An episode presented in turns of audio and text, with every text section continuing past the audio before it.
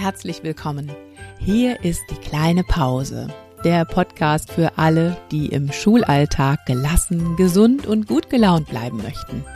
Mein Name ist Martina Schmidt und ich möchte dich inspirieren, den Druck rauszunehmen und gut für dich selbst zu sorgen.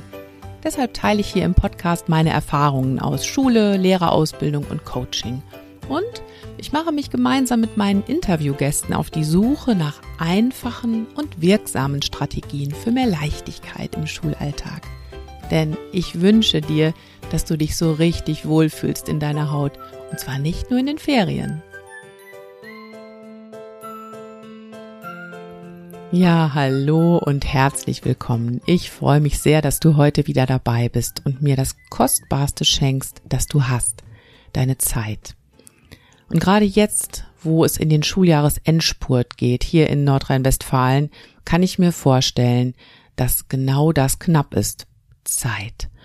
Und ich verspreche dir, heute ist deine Zeit ganz besonders gut investiert, denn es geht um die Frage, wie kann ich es mir im Schulalltag ein bisschen leichter machen? Wie kann ich mich entlasten? Und wie kann ich auch noch gleichzeitig meine Stärken richtig gut einbringen? Und dazu spreche ich heute mit meinem Gast Sandra Mubaraka über ein, ja, über einen Schlüssel. Und zwar über das Thema Kooperation. Wie können wir zusammenarbeiten in unseren Schulen und uns damit gegenseitig entlasten und stärken? Und Sandra Mubaraka, die hat einen ganz tollen Spruch mitgebracht, der heißt, niemand kann eine Sinfonie pfeifen. Man braucht ein Orchester, um sie zu spielen. Und ich finde, dieser Spruch, der beschreibt einfach ganz großartig Schule. Schule ist wirklich wie das Zusammenspielen in einem Orchester. Jeder bringt so seinen ganz eigenen Klang ein, das Instrument, das er oder sie ganz besonders gut spielen kann und man muss dabei gut aufeinander achten. Nicht zu laut spielen, so dass man die anderen noch hören kann, nicht zu leise, so dass man überhaupt auch gehört wird. Und es gibt auch schon mal Missklänge, wenn da so ein Orchester zusammenspielt oder es versucht. Aber wenn das Zusammenspiel dann funktioniert, dann kann daraus ein beeindruckender Klang entstehen ein echtes Meisterwerk, das keiner der Mitspielenden alleine hinbekommen hätte. Ich finde, das ist ein ganz großartiges Bild und ein Plädoyer für Zusammenarbeit, Kooperation. Im Interview werden wir vor allem auch über das Thema Co-Teaching sprechen. Und ähm, ich frage Sandra Mubaraka mal, Co-Teaching oder Team-Teaching, wie geht das denn überhaupt? Was gibt's da für verschiedene Varianten? Was sind die ersten Schritte, wenn du damit anfangen möchtest an deiner Schule, in deinem Team? Und schließlich, was bringt Co-Teaching denn überhaupt den Schülerinnen und Schülern, aber auch vor allem uns Lehrkräften? Du darfst dich auf ein sehr, sehr gewinnbringendes Interview freuen. Und jetzt geht's los. Ja, wir starten in eine neue Folge. Und heute geht's um das spannende Thema Co-Teaching. Mein Gast heute ist Sandra Mubaraka. Herzlich willkommen. Ja, hallo, danke, dass ich da sein darf. Ich freue mich sehr, dass Sie sich extra die Zeit nehmen. Immerhin sind ja noch Ferien. Ja, und gerade deshalb finde ich das richtig klasse. Frau Mubaraka, stellen Sie sich doch einfach mal vor. Ja, mein Name ist Sandra Mubaraka. Ähm, ich bin Lehrerin mit doppeltem Lehramt, habe studiert HSDE und Sonderpädagogische Förderung und war viele, viele Jahre, circa 20, in der Förderschule tätig, Förderschule Lernen, hier im Sauerland in Plettenberg.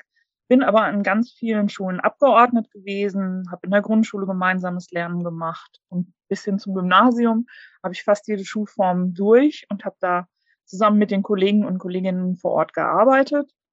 Ja, bin in der Lehrerausbildung tätig und leite derzeit das Seminar Sonderpädagogische Förderung in Lübeck in Lüdenscheid. Okay. Hm, ja, ich bin auf Sie gekommen durch eine Fortbildung, die Sie angeboten haben zum Thema Kooperation in der Grundschule. Und ich mhm. finde, das ist ein ganz, ganz wichtiges Thema. Hier im Podcast geht es immer wieder darum, wie kann ich gesund bleiben in diesem herausfordernden Job? Und ich glaube, Kooperation ist da ein ganz guter Weg, um sich selbst zu entlasten. Und deshalb finde ich das so wichtig, dass Sie einfach mal hier im Podcast darüber erzählen. Was, ja, wir fangen einfach mal bei den Basics an. Was bedeutet denn überhaupt Kooperation? Ja, das ist eine gute Frage. Kooperation ist sehr ja, vielschichtig und auch nicht immer so ganz einfach. Also viele haben auch Angst davor und denken immer so, oh, mit jemandem zusammenarbeiten, das ist furchtbar anstrengend. Genau. Aber das ähm, glaube ich gar nicht. Ich glaube, man muss ein bisschen Erfahrung damit haben und einfach ganz offen den Leuten gegenübertreten. Kooperation heißt dann, ja, dass man nicht nur äh, was zusammen macht, sondern dass man auch zusammen plant, wirklich zielorientiert vorgeht und ähm, sich überlegt, wie können wir denn beide unsere Ressourcen oder wie können wir alle als Team unsere Ressourcen einbringen, um größtmöglichen Nutzen ähm, ja für die Schüler, für den Unterricht und auch für mich selber letztendlich zu gewinnen. Mhm. Ja, jetzt haben Sie auch gleichzeitig schon erzählt, was, was es bringt. Ne? Also es bringt natürlich einen, einen Nutzen. Für, es kann für mich selbst einen Nutzen bringen. Es bringt auch auf jeden Fall einen Mehrwert für die Schülerinnen und Schüler. Ähm, Nochmal einen Schritt zurück. Warum fällt es manchen so schwer, sich darauf einzulassen? Ähm, Sie haben gerade auch von Ängsten gesprochen. Was, was für Ängste sind denn da, wenn ich in Kooperation gehe oder jemand fordert mich auf, lass uns doch mal zusammenarbeiten? Ja, jetzt bin ich in der Lehrerausbildung und äh, war auch viele Jahre äh, in Schule, in verschiedenen Schulen und ähm, kenne das auch noch, wenn man mich selber anguckt und in meinen Unterricht eingeht. Eigentlich sind wir Lehrkräfte immer Einzelkämpfer. Wir sind so zum Einzelkämpfer geboren oder mhm. ausgebildet. Also ich weiß noch, dass ähm, in der Ausbildung, ich erlebe das auch bei unseren Auszubildenden, eine Angst groß ist, da sitzt jemand und der sagt jetzt, ob etwas gut ist oder nicht. Wir arbeiten ja lange auf unser Berufsziel hin mhm. und haben erst am Ende die Praxis. Mhm. Und wenn mhm. dann einer guckt und mir so auf die Finger schaut, das macht mich schon nervös. Mhm. Wenn ich vielleicht 20 Jahre an einer Schule arbeite und immer so meinen Stil habe und dann kommt jemand Neues dazu, das kann schon zu Ängsten führen. Ja, dieses Gefühl auch, ja, auch dieses Gefühl, erstmal beobachtet zu werden, mhm. obwohl es ja gar nicht darum geht bei Kooperation. Aber es ist auf einmal eine andere Person mit im Raum und äh, auf Augenhöhe mit mir im Raum. Und erstmal ist dann vielleicht dieses Gefühl da, ich werde jetzt beobachtet und jemand sieht jetzt, wie so mein Alltag aussieht. Genau das kenne ich auch. Ähm, ich habe ja auch lange in der Lehrkräfteausbildung gearbeitet und ähm, dann kommt auf einmal jemand von außen, sei es jetzt die Lehramtsanwärterin, die ausgebildet wird, ähm, die mir nochmal ein Feedback gibt zu meinem Unterricht eventuell. Oder dann eben ich als Fachleiterin komme rein. Das ist dann ja nochmal, hm, ne, die guckt sich im Klassenraum um. Das finden viele ganz komisch, weil wir eben immer noch oft diese Kultur der geschlossenen Türen haben. Sie haben gerade auch noch was ganz anderes gesagt, nämlich, oder was ganz Wichtiges gesagt. Ähm, Sie haben gerade gesagt, da kommt jemand auf Augenhöhe. Mhm. Wenn jemand auf Augenhöhe kommt, dann sind meine Ängste vielleicht gar nicht so groß. Aber wenn da jemand kommt, der vielleicht andere Ideen hat oder was Neues und ich selber mir nicht mehr so ganz sicher bin, dass ich gut Unterricht mache, dann wird es natürlich ja. spannend für mich. Ne? Ja, es kann auf jeden Fall erstmal eine Verunsicherung mitbringen. Ne? Ähm, aus alten Mustern aussteigen und vielleicht auch liebgewonnene Gewohnheiten mal sein lassen, was Neues ausprobieren, das fühlt sich erstmal immer wackelig an, ne? Ja, und mhm. dann ist da vielleicht auch jemand, der ähm, mir was wegnehmen will von meinem Unterricht oder selber mal was einbringen will, das ist ja auch hm, störend. Da muss man sich schon mal mit auseinandersetzen. Das kann auch manchmal ein bisschen anstrengend sein.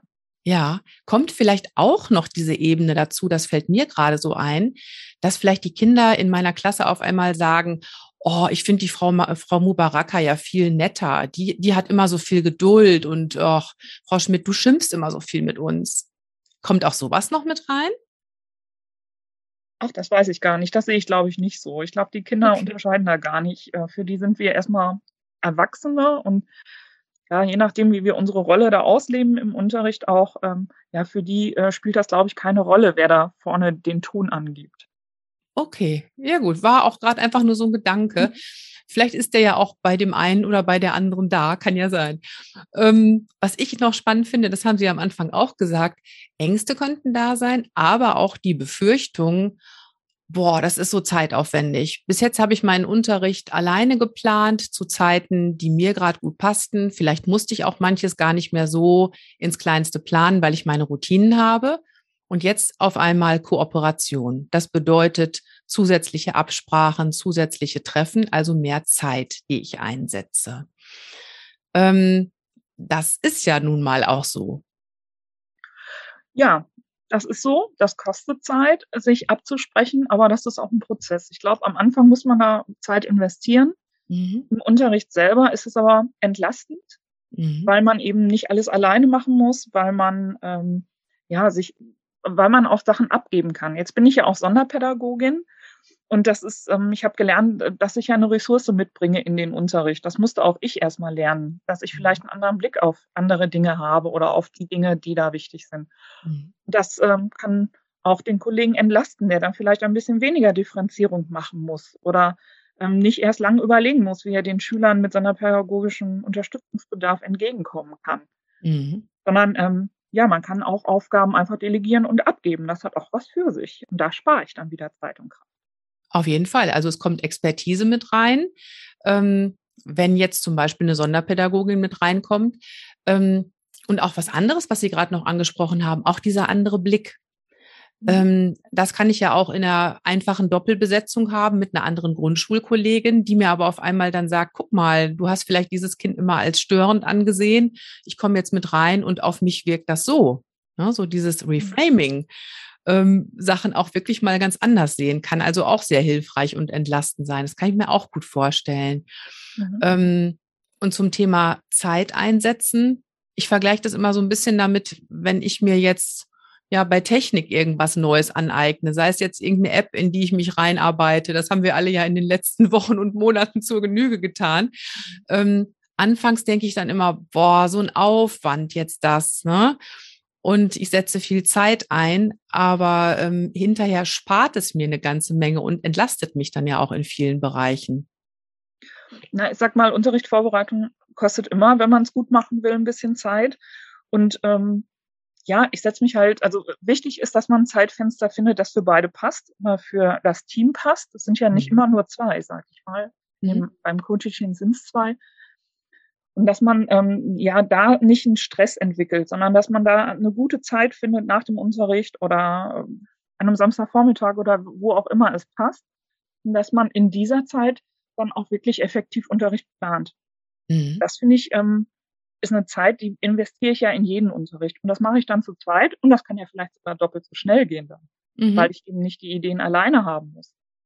Mhm. Also man muss mal anfangen, sich ein bisschen abchecken und mal schauen, wie der andere so tickt und was der andere so kann oder die andere, mhm. was es da für Möglichkeiten gibt, welche Ideen da vorherrschen. Das kostet ein bisschen Zeit. In die Zeit muss man, ja, die Zeit muss man investieren. Aber danach geht das Plan zu zweit, finde ich, auch schneller. Mhm. Das kann ich mir gut vorstellen. Also ich kenne es halt so einfach, dass man im Jahrgangsteam parallel arbeitet. Und auch das ist dann wirklich schon eine große Entlastung, auch wenn man den Unterricht dann wieder getrennt voneinander durchführt, aber alleine schon gemeinsam zu planen und jeder schmeißt seine Ideen mit in den Topf und dann guckt man, was man daraus macht. Und es gibt einem natürlich auch nochmal eine ganz andere Handlungssicherheit, gemeinsam zu planen. Ähm, ich würde jetzt gerne wirklich mal so ein bisschen drauf gucken, ja, Co-Teaching, wie, wie, funktioniert das überhaupt? Da gibt's ja, glaube ich, verschiedene Formen. Vielleicht können Sie dazu ja einfach mal erklären. Ja, ähm, mir helfen diese Formen, weil ich finde, dass ähm, da man Co-Teaching richtig lernen kann. Das ist echt mhm. eine Technik, eine Organisationsform und eine Sozialform, hm, die man lernen kann, wie andere Sozialformen auch, wie kooperatives Lernen. Und ähm, das finde ich ist eine ganz, ganz wichtige Information. Also, dass man sich mit diesen Formen auseinandersetzt und über die Bescheid weiß. Co-Teaching rechnet jetzt nicht vom Himmel. Das kann man nicht einfach und nur weil man irgendwie zusammen im Unterricht ist und mal miteinander gesprochen hat, funktioniert das, sondern man muss eben die richtige Technik anwenden. Und diese mhm. Technik, das sind die unterschiedlichen Co-Teaching-Formen. Ja, da unterscheidet man im Wesentlichen sechs. Mhm. Ähm, so die einfachste, sage ich jetzt mal, obwohl so einfach ist sie gar nicht, ist, dass einer unterrichtet, eine unterrichtet und die zweite Lehrkraft ähm, beobachtet. Und da ist es eben wichtig, wirklich festzulegen, auf was soll denn geachtet werden, was wird denn beobachtet, wer wird denn beobachtet, zu mhm. welchem Zweck. Und ähm, ja, das heißt dann nicht, guck mal, sondern wir nutzen deine Zeit, deine Kraft, deine Expertise hier im Unterricht, um ähm, nochmal zu gucken, wer äh, braucht nochmal Unterstützung, äh, wer steigt an welcher Stelle des Unterrichts aus, ähm, wie mache ich das, wo kannst du mich nochmal unterstützen als ähm, zweite Lehrkraft. Also da äh, ist es ganz wichtig, einen Beobachtungsauftrag festzulegen oder etwas, ähm, ja, auch dass der Kollege, die Kollegin achten. Mhm. Also ganz, so. genau, ganz gezielte Beobachtungsaufträge, die sich einmal auf äh, Schülerinnen und Schüler oder auch auf die gesamte Lerngruppe beziehen können, aber auch auf, auf mich in meinem Handeln. Ja, wenn ich unsicher bin oder fachfremd mal was mache, mhm. oder ähm, Sie haben gerade gesagt, ähm, ich mit einer Schülerin vielleicht einen Konflikt habe, dann auch zu schauen, an welcher Stelle plöppt das denn auf? Mhm. Wo ist das denn? Ne? Mhm. Und äh, wie gehe ich denn damit um? Ne? Triggert dem mich schon so, äh, dass äh, ich da gar nicht mehr frei reagieren kann? Mhm. Oder ähm, ja, ist das einfach nur eine Reaktion der Schülerin des Schülers? Gibt's, äh, ja. Nette Beispiele. Ja. Und ähm, das ist jetzt also einer unterrichtet, der mhm. andere beobachtet, wird dann auch zwischendurch abgewechselt innerhalb einer Unterrichtsstunde?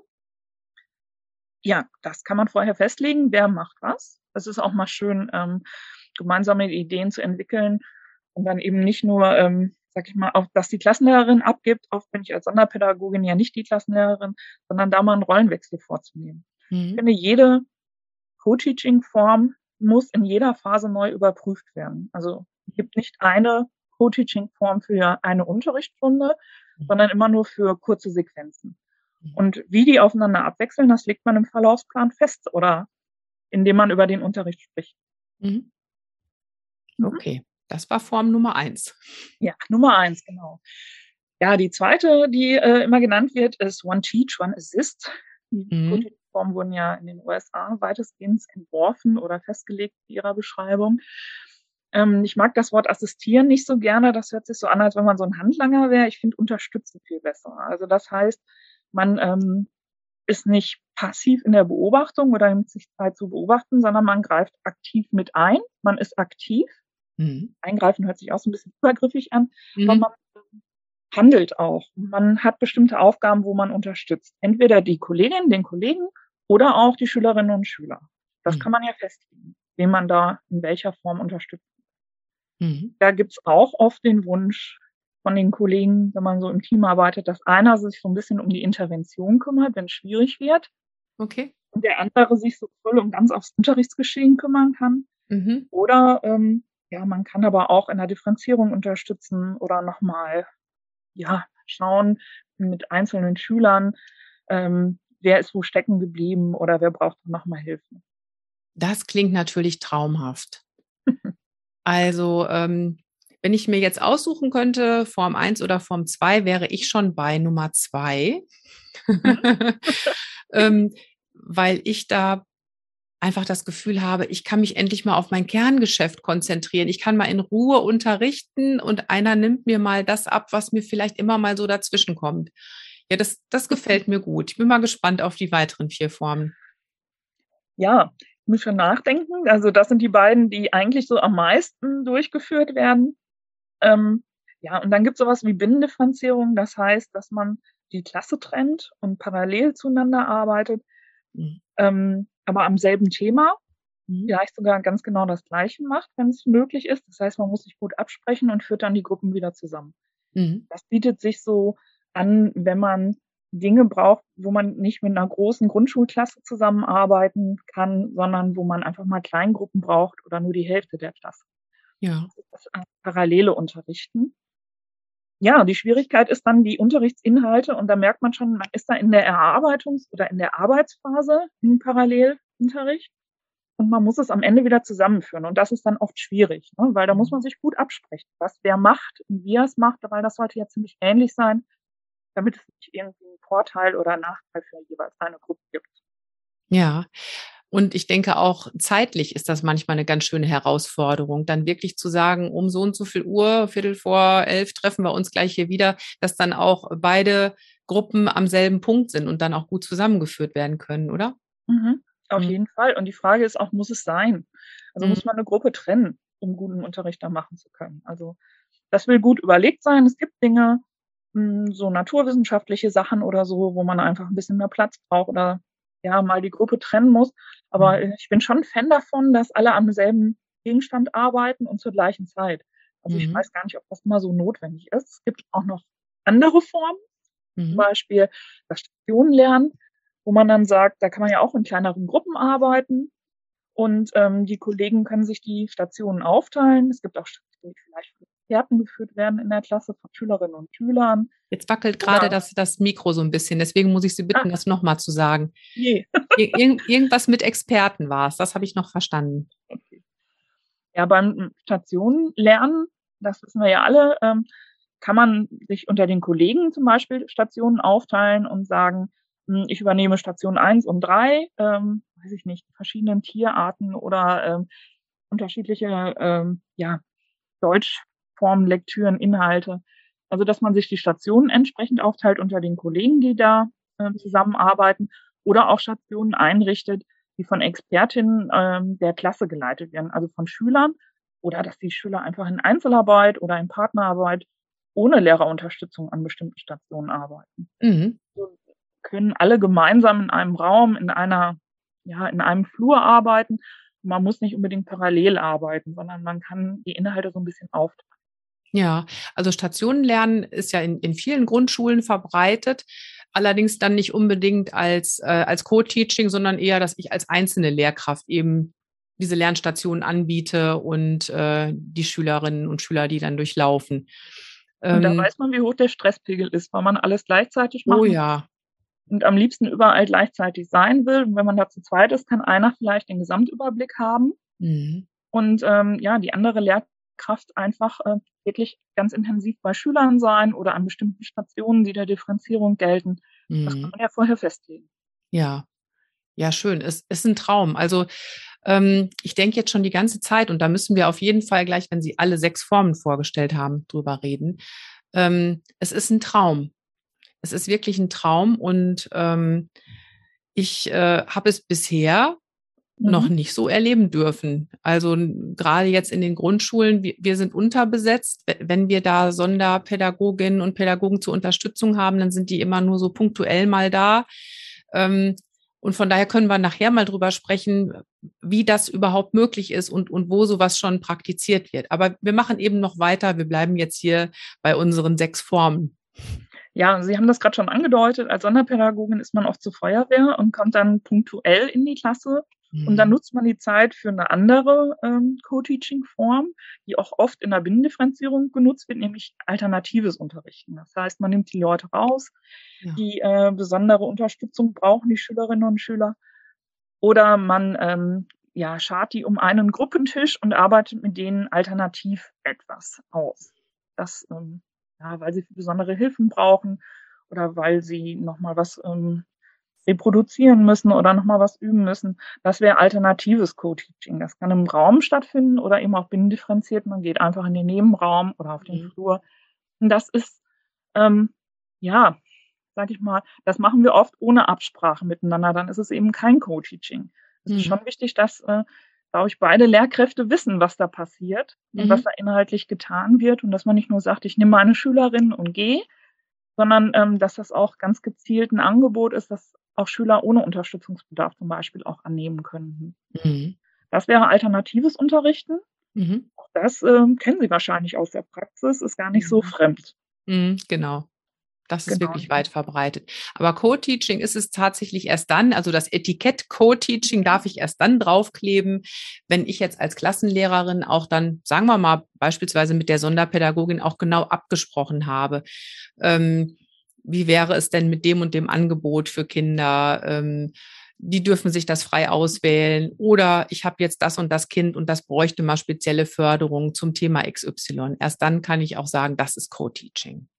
Ja, und da äh, merkt man, dass das immer nur phasenweise geschieht, also nicht für eine mhm. komplette Stunde, wo dann einfach Kinder verschwinden, in Anführungszeichen, sondern ähm, da bietet sich zum Beispiel die Kombination verschiedener Formen an. Wenn ich vorher etwas beobachtet habe, Mhm. Ähm, und deswegen ist das so äh, eine ganz wichtige Form für mich, wenn ich beobachtet habe, welche Kinder zum Beispiel den Arbeitsauftrag nicht verstanden habe, mhm. dann kann ich mir die nochmal zusammenrufen mhm. und ihnen alternativ eine zweite Hinführung oder Erarbeitungsphase anbieten.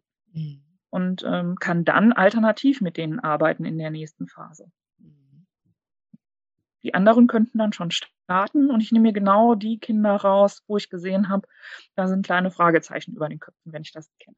Ja, und so ganz nebenbei werden auch die großen Vorteile des Co-Teachings hier ähm, deutlich, nämlich sowas wie, da ist jemand an meiner Seite, der beobachtet mit. Mhm. Und jeder, der vor der Klasse steht, weiß, ich kann gar nicht gleichzeitig unterrichten und beobachten. Ne, mhm. das sind immer nur so Momentaufnahmen, die ich dann habe. Aber vieles fällt auch hinten runter, weil es einfach gar nicht mhm. durch meinen Filter kommt oder auch, weil ich es dann wieder vergesse im Laufe der Unterrichtsstunde. Also mhm. jemand anderes beobachtet mit. Gleichzeitig ähm, habe ich jemanden an meiner Seite, der dann auch gezielte Förderung noch mit anbieten kann. Auch was, wo wir ganz oft im Alltag sagen müssen, ja, ich weiß ja und ich möchte ja auch so gerne fördern, aber mir fehlt die Zeit dafür. Ich weiß gar nicht, wann ich das noch machen soll. Mhm. Ne? Ähm, das ist ja auch mental nochmal eine große Entlastung, auch, auch psychisch, ne? Mhm. dieses Gefühl, ich, ich schaffe das auch, diese Aufgabe, die da an mich herangetragen ist, es, es ist zu leisten mit der Unterstützung, die ich da an meiner Seite habe. Ja, auf jeden Fall. Und dann ähm, wird auch nochmal deutlich, es ist wichtig zu überlegen, wann welche Co-Teaching-Form sinnig ist. Mhm. Es ist ja sehr entlastend, wenn ich ja nicht so einen klassischen Stundenaufbau habe und am Ende vielleicht noch gar nicht alle fertig sind, dann kann auch einer von den beiden Kollegen in der Erarbeitung bleiben und das weiter mhm. beobachten und leiten. Mhm. Und äh, die Kollegin setzt sich aber schon mal zur Reflexion für die anderen mit denen zusammen und spricht mhm. schon mal erste Ergebnisse ab. Auch mhm. das kann ja entlasten. Ich muss den Prozess der Kinder nicht stören und abbrechen, mhm. sondern ich kann mir die Arbeit da teilen und sagen, okay, anderen arbeiten noch bis zum Ende, bis es gong. Mhm. Und äh, die, die schon fertig sind, die werden eben von mir alternativ schon mal zusammengerufen für eine Reflexion. Ja, also es ist wirklich eine Win-Win-Situation. Ne? Die Schülerinnen und Schüler profitieren natürlich ganz extrem davon, ne? wie Sie gerade schon gesagt haben, die können vielleicht noch in Ruhe zu Ende arbeiten oder ähm, die Lernzeit wird auch wirklich richtig gut ausgenutzt. Ähm, und ich merke auch gerade, es entstresst halt ganz gewaltig. Also mhm. ich muss jetzt nicht so genau gucken, hier so, oh, so viele Minuten noch und wie fülle ich die oder wie nehme ich alle noch mit bis zum Ende der Stunde. Mhm. Oder wenn ich an solche Lernformen wie Stationenlernen denke, haben Sie auch gerade schon angesprochen, ich habe eben nicht das Gefühl, zwischen den sieben Lernstationen hin und her zu fliegen und doch keinem gerecht mhm. zu werden, sondern ich weiß, da ist jemand anders, der hilft auch noch mit und auf einmal kommt so eine Ruhe rein. Das ist ja das, was wir uns am allermeisten wünschen in unserem Unterricht. für uns, aber dann eben auch wieder für die Kinder, die wir unterrichten. Weiß ich nicht, wünschen wir uns alle Ruhe für unter unseren Unterricht. Ich mag es auch ganz gerne ein bisschen kribbelig und lebendig. ähm, ich, ich finde die, die Grenze ähm, von kribbelig zu lebendig zu, ähm, ja, es, es überfordert mich und ich habe das Gefühl, es ist alles zu viel, die ist fließend, ne? Das stimmt. Ja. Also lebendig gerne. Ähm, bei, bei kribbelig weiß ich nicht, da bin ich schon nicht mehr dabei. Ja, aber das habe ich oft beim Co-Teaching gemerkt, gerade als Sonderpädagogin. Das ist ganz wichtig, dass man da eben zwei Perspektiven hat. Was für den einen schon zu laut ist, ist für den anderen vielleicht gerade super spannend. Mhm. Und dann äh, reguliert man das selber. Also man greift vielleicht nicht ganz so schnell ein. Ja, ja, das ist ja auch wirklich ganz, ganz spannend, ne, was dann für unterschiedliche Wahrnehmungen da reinkommen. Und ähm, dass, ich, dass ich auch nochmal ein Feedback bekomme zu meiner eigenen Wahrnehmung. Das heißt ja nicht, dass die falsch ist, aber zumindest ähm, bekomme ich nochmal einen anderen Blickwinkel. Also mir wird das immer so deutlich, in Gruppen arbeiten. Das werden Sie auch kennen, ne? wenn Sie wenn Sie Seminare leiten und äh, Sie sagen dann auch jetzt den Erwachsenen, so jetzt ist Gruppenarbeit und man denkt dann oft, boah, die reden ja total laut und was machen die denn da? Ähm, man hat immer das Gefühl, der Lärmpegel ist total hoch. Bei Kindern ist ja nicht anders in der Klasse. Wenn man aber selber in einer dieser Gruppen sitzt und man diskutiert dann ganz engagiert mit den anderen in der Gruppe, dann hat man immer das Gefühl, ist alles okay, ich kann die anderen gut verstehen, wir sind voll im Thema. Und da finde ich, ist auch immer total hilfreich, diese beiden Perspektiven einzunehmen. Ne? Was, mhm. was stört mich vielleicht? Und die Lernenden sagen aber, nee, es ist okay und das macht jetzt gar nichts. Ja, ich merke schon, wir werden ein gutes Team, weil mich macht es vor allen Dingen immer nervös, wenn Gruppen überhaupt nicht anfangen und es erstmal ganz ruhig ist. Dann werde ich immer ganz unruhig und denke, ja, was habe ich denn jetzt verkehrt gemacht? dann so eine Kollegin zu haben, die zu sagt, jetzt wart mal ab, die machen gleich schon. Das ist ja, auch ja. ganz wichtig, bevor ich jetzt den zweiten Schlag mache und äh, bevor die Gruppe sich überhaupt gefunden hat, schon anfange, da zu korrigieren und selber zu Ja, ja, ist so, auf jeden Fall. Ja, haben wir denn jetzt alle sechs Formen durch? Ich habe jetzt vergessen mitzuzählen. Nee, eine gibt es noch. Das ist ähm, ja das, äh, was alle als ideal beschreiben, was ich gar nicht so einfach finde und auch gar nicht so oft sehe, weil es wirklich auch schwierig ist. Das ist das sogenannte Teaming oder hm. das, was so, sage ich mal, intuitiv das ist, was wir uns als Lehrkräfte wünschen, so ein Co-Teaching-Team, das so ganz instinktiv aufeinander reagiert, gleichwertig zu jeder Zeit alle Aufgaben macht. Das war so lange auch mein Ideal, wo ich gedacht habe, ja klar, ne, ich will nach außen zeigen, wir sind ein gutes Team, wir sind uns ebenbürtig auf einer Ebene, äh, Sie haben gerade gesagt, auf Augenhöhe. Mhm. Und wir können gleichzeitig agieren und jeder darf den anderen korrigieren. Da bin ich allerdings mittlerweile durch meine Erfahrung auch ein bisschen weg, weil ich mhm. so sage, ich weiß gar nicht, ob das so das Ideale ist, weil meine Ressource wird da gar nicht richtig genutzt. Also wir sind unterschiedlich mhm. und davon lebt Unterricht und davon profitieren wir und vor allen Dingen auch die Schüler. Und ich finde, das ist eine Stärke, also die Unterschiedlichkeit da zu zeigen. Vielfalt ist ja ein großes Thema in mhm. allen Schulen. Mhm. Und ähm, ja, dieses Teaming, ja, hm, weiß ich gar nicht, ob man das so machen muss, ob da zwei Lehrkräfte vorne stehen oder wo auch immer und gleichwertig sind. Ich finde, unsere Lehrerressource, unsere Lehrerkraft kann man in den anderen Co-Teaching-Formen viel besser einsetzen. Ist jetzt meine subjektive Wahrnehmung. Mhm. Mhm. Also Sie haben jetzt gerade gesagt, dass das wird so als die, als die höchste Form angesehen oder als das wertvollste. Ähm, ich stelle mir auch gerade so vor, ich sitze jetzt als Schülerin in so einer Klasse, wo vorne zwei Lehrkräfte rumtouren, sag ich mal. Mhm. Ne? Ähm, weiß ich auch gar nicht, ob ich das als Schülerin so schön fände und immer genau wüsste, auf wen soll ich denn jetzt achten? Wer erklärt denn jetzt gerade und wer ist denn jetzt dran?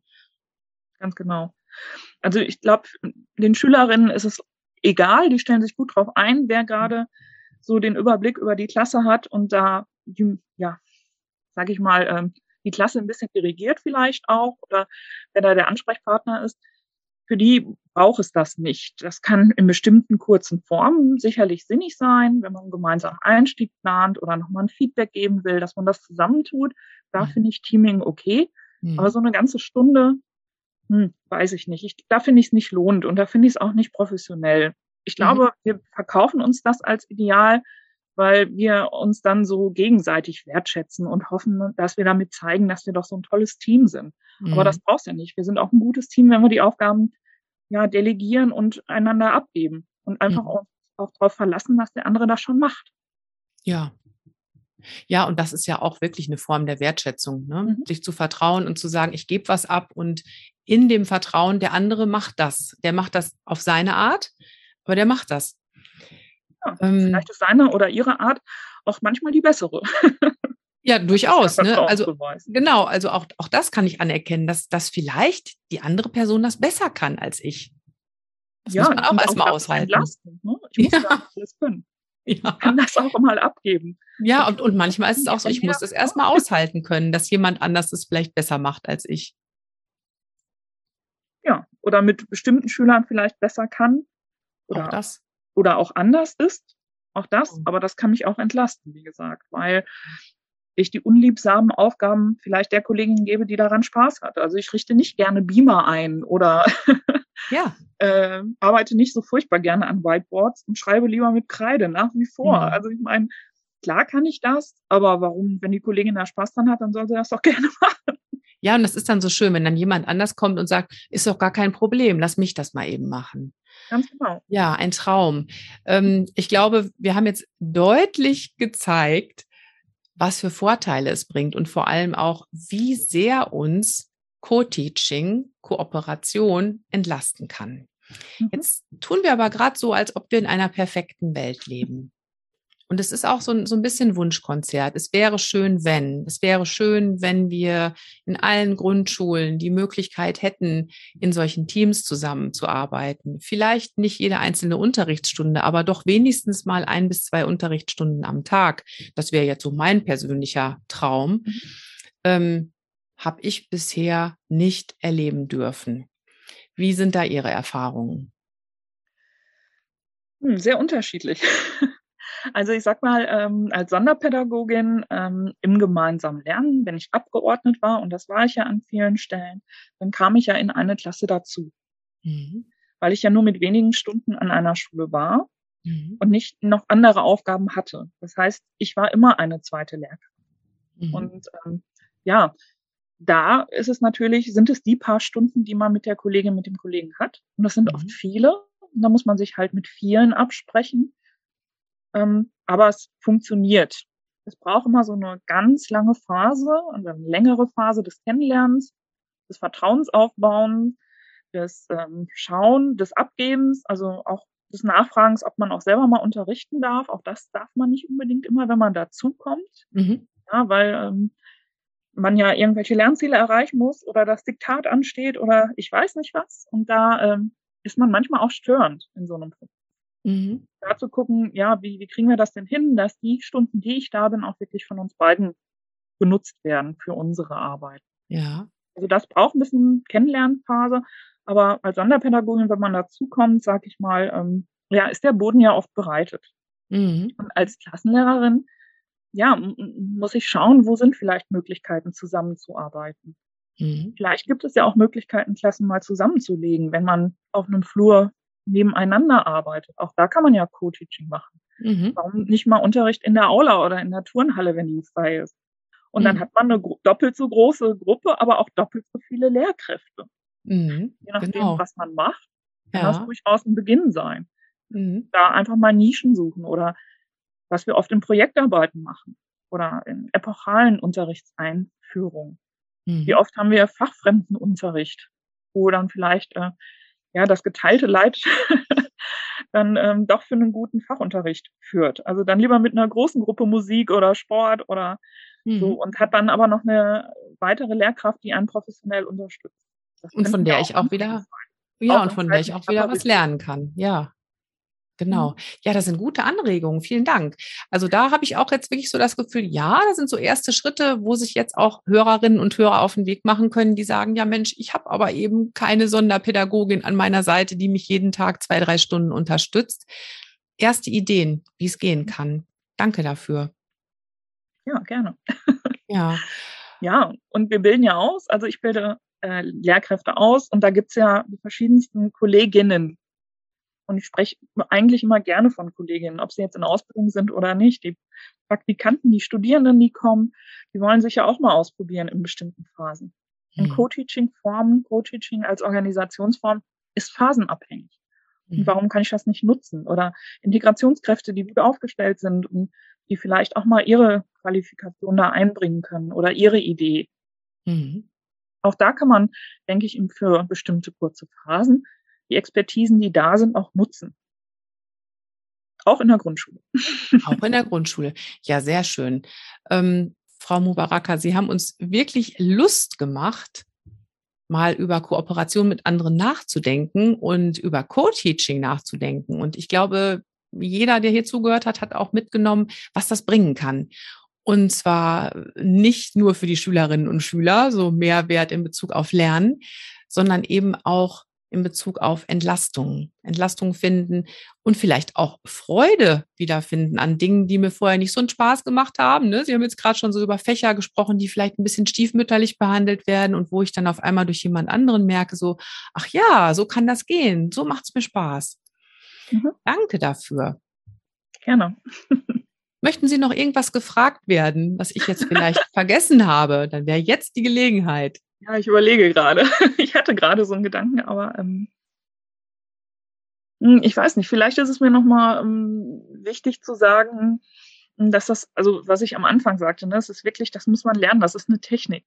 Mhm. Also da, man kann nicht auf einmal alle Co-Teaching-Formen eins zu eins umsetzen. sondern Man muss sich da einfach mal rantrauen und das erproben und üben. Wo kann ich das lernen, wenn ich jetzt nicht bei Ihnen im ZFSL bin? Ja, indem ich mit meiner Kollegin einfach drüber spreche und auch wirklich mal ganz bewusst sage, lass uns das mal so probieren. Wer nimmt welche Rolle ein? Was sind die Beobachtungsaufträge? Fragen mhm. zu entwickeln zu dem, was wir da tun. Das mal in Frage stellen, wie es sonst läuft und mhm. zu gucken. Also das ist eigentlich so eine Kernfrage, finde ich, fürs Co-Teaching. Ähm, was ist eigentlich der Mehrgewinn dessen, mhm. was wir hier tun? Also wer, wo ist der Mehrgewinn? Und es ist ja legitim zu sagen, der Mehrgewinn ist, dass ich entlastet bin. Auf jeden Fall ist das legitim. Auf jeden Fall. Also da bin ich aber ganz Ihrer Meinung. Ja. Ähm, Gibt es vielleicht noch einen Buchtipp? Etwas, das Sie empfehlen können, wenn jemand da noch tiefer einsteigen möchte? Müssen Sie mir nicht jetzt sagen. Also wenn ja, dann, dann verlinke ich es in den Show Notes. Machen wir mal so, können wir gleich noch drüber sprechen. Also es gibt ganz, ganz viel im Netz. Ne? Lütje Klose ist ähm, jemand, der sehr viel dazu geschrieben hat. Ähm, aber im Moment finde ich, ist das am einfachsten erklärt mit ganz vielen praktischen Anregungen bei äh, Kricke und Reich. Mhm. Die haben ein Buch zum Teamteaching geschrieben. Ja, okay. Das ist auch so eins der neueren Deutschen. Das kann ich Ihnen gerne auch als Link schicken, aber das finden ja, Sie ganz schnell. Das packe ich auf jeden Fall dann in die Show Notes für jeden, ja. der da noch tiefer da einsteigen möchte. Fragebögen und Kram und auch da gibt es erste Anregungen dazu. Aber ich kann Ihnen gerne auch nochmal, also in, ich glaube, in den Folien sind auch ganz viele Literaturhinweise. Mhm. Habe ich die Folien von dem Vortrag? Ja. Mhm, genau. Dann kann ich auch da gerne nochmal gucken. Ja, genau. Wunderbar. Ja, also bis hierhin erstmal vielen Dank. Und jetzt habe ich noch zwei Abschlussfragen für Sie, Frau Mubaraka. Ähm, die erste Frage, welchen Spruch möchten Sie am liebsten auf alle Schultüren in Deutschland schreiben?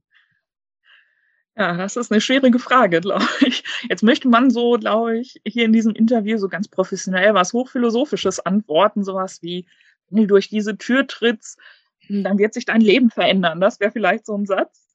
Oder dann veränderst du Leben für uns als Lehrkräfte. Aber im Moment würde ich einfach sagen, schön, dass du da bist, weil ich merke einfach, wie toll das ist, wenn Klassen zusammen lernen können. Und dass das einfach ein großartiges Ding ist, und eigentlich auch der Grund, warum ich Lehrerin geworden bin. Dieses gemeinsam weiterkommen und weiterentwickeln mit Kindern, mit Schülern, mit Kollegen, das macht mir am meisten Spaß an unserem Job. Deswegen entscheide ich mich für das weniger philosophische und sage einfach schön, dass du da bist. Das ist doch auch wirklich ein schöner Satz. Also wenn ich mir vorstelle, ich gehe als Schülerin durch diese Tür und das ist das Erste, was mich empfängt, da wird es mir doch gleich ganz warm ums Herz. Schön.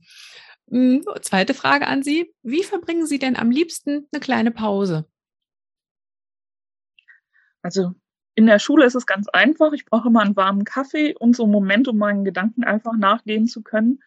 Oder ein kleines, lustiges Pausengespräch mit der Kollegin über nichts Wichtiges. Das ist so meine Lieblingspause. Sehr schön. Über nichts Wichtiges. das ist wichtig zu betonen. Genau. Sehr schön. Ja, Frau Mubaraka, ich danke Ihnen für Ihre Zeit, für die wertvollen Impulse. Ich danke Ihnen auch. Es hat mir sehr viel Freude gemacht. Ich hoffe, du konntest aus diesem Gespräch viele neue Ideen mitnehmen oder dich vielleicht auch bestärken lassen in dem Wunsch, mehr mit anderen zusammenzuarbeiten. Und wenn du schon Erfahrungen mit Co-Teaching hast, dann schreib mir doch gerne, wie läuft das an deiner Schule? Was machst du da für positive Erfahrungen? Wo sind vielleicht auch noch Stolpersteine? Und wie ist das Ganze bei euch organisiert? Das interessiert mich wirklich. Ja, und dann darfst du dich in der nächsten Woche freuen auf eine weitere stärkende Podcast-Folge jetzt zum Schuljahresende. Ich verrate noch nichts genaueres sei einfach dabei und falls du den Podcast noch nicht abonniert hast, tu das jetzt, dann verpasst du die Folge nicht. Wie immer freue ich mich, wenn du den Podcast weiterempfiehlst an Kolleginnen und Kollegen, für die er auch interessant sein könnte. Nach dem Motto, Sharing is Caring. So, und jetzt wünsche ich dir viel Energie auf den letzten Metern bis zu den Ferien und ich wünsche dir, dass du dir auch in dieser Zeit genug Auszeiten und Pausen gönnst. Denk immer dran, Schultern runter, lächeln, atmen. Deine Martina.